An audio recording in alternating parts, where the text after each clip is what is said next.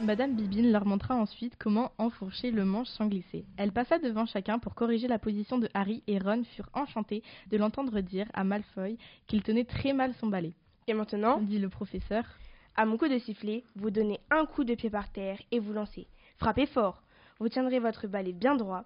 Vous vous, vous enlèverez d'un mètre ou deux et vous reviendrez immédiatement au sol en vous penchant légèrement en avant. Attention au coup de sifflet. 3, 2.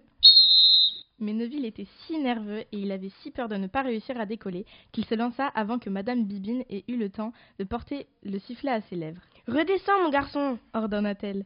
Mais Neville s'éleva dans les airs comme un bouchon de champagne.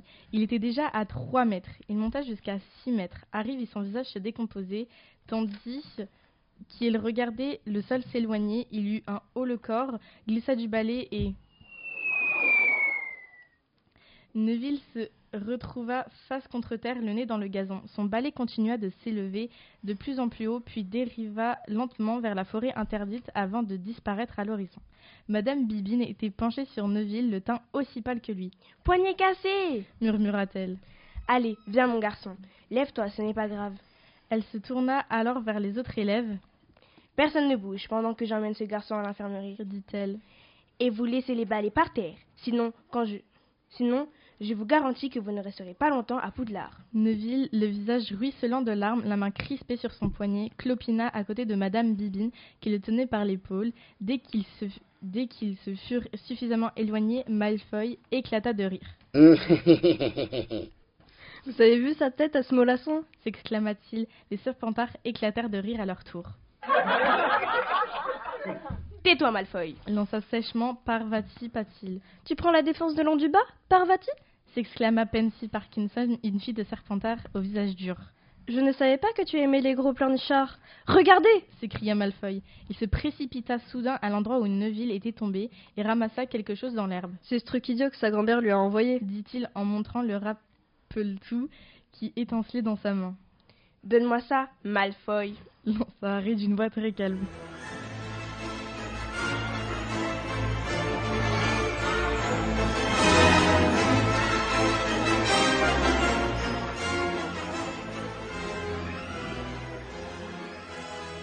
Tout le monde cessa de parler pour regarder la suite des événements. Malfoy eut un sourire mauvais. Je vais le laisser quelque part pour que ce pauvre Neville puisse le retrouver. Au sommet d'un arbre, par exemple. Donne ça s'écria Harry. Mais Malfoy avait déjà enfourché son balai et décolla aussitôt. Il n'avait pas menti en disant qu'il savait voler. Si tu y tiens tellement, viens le chercher, Potter cria-t-il en volant autour de la cime d'un chêne. Harry empoigna son balai. Non cria Hermione Granger. Madame Bibi nous a dit de ne pas bouger, tu vas nous attirer des ennuis. Mais Harry ne fit pas attention à elle. Il enfourcha le balai, donna un grand coup de pied par terre et s'éleva à toute vitesse. L'air lui sifflait aux oreilles et sa robe de sorcier flottait derrière lui.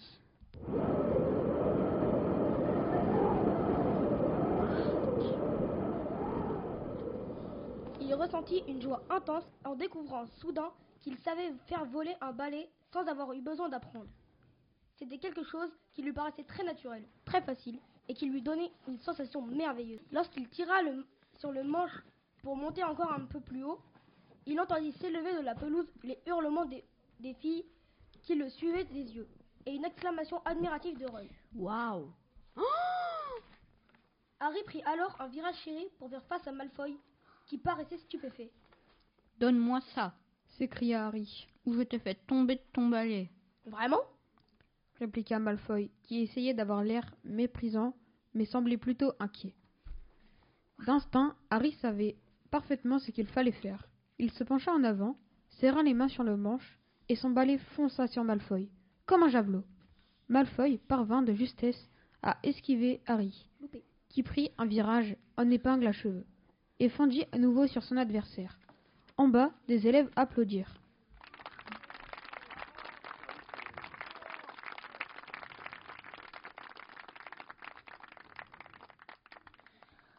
Alors, Malfoy, Crabbe et Goyle ne sont plus là pour te sauver la mise? Lança Harry. Il sembla que Malfoy avait eu la même pensée.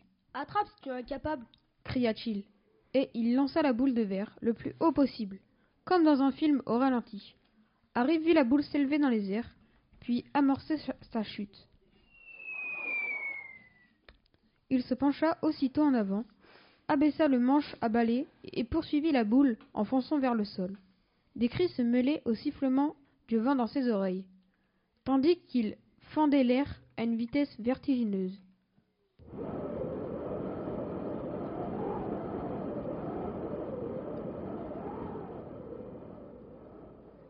Soudain, il tendit la main et réussit à attraper la boule à une cinquantaine de centimètres du sol, juste à temps pour pouvoir redresser le manche de son balai et atterrir en douceur sur la pelouse, en tenant le rappel-tout au creux de son poing. Harry Potter Cette fois, ce fut son cœur qui sembla plon- plonger dans sa poitrine à la même vitesse que le balai. Le professeur McGonagall courait vers lui. Harry se releva, les jambes tremblantes. Jamais depuis que je suis à Poudlard. Elle était dans un tel état de choc qu'elle n'arrivait qu'elle n'arrivait presque plus à parler et ses lunettes lançaient des éclairs furieux. Comment avez-vous osé Vous pourriez rompre le cou? Ce n'est pas sa faute, professeur. Intervint. C'est Malfoy qui. Taisez-vous, Wesley. Venez avec moi, Harry Potter.